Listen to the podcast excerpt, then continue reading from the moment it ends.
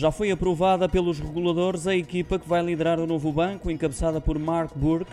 É o nome que avança na sucessão a António Ramalho, que abandonou o cargo de presidente da entidade bancária depois dos resultados semestrais apresentados este mês. A nova administração terá ainda como CFO Lake Bartlett, de acordo com o comunicado já enviado à Comissão do Mercado de Valores Mobiliários. Relembro as palavras do presidente do Conselho Geral e de Supervisão do banco, Byron Haynes dizia no passado mês de maio, a proposta de escolha de Mark Burke, que a próxima fase de desenvolvimento do novo banco será executada com sucesso, dedicado ao segmento de empresas e retalho, demonstrou total confiança no cumprimento das metas e objetivos definidos a médio prazo sob a liderança de Burke.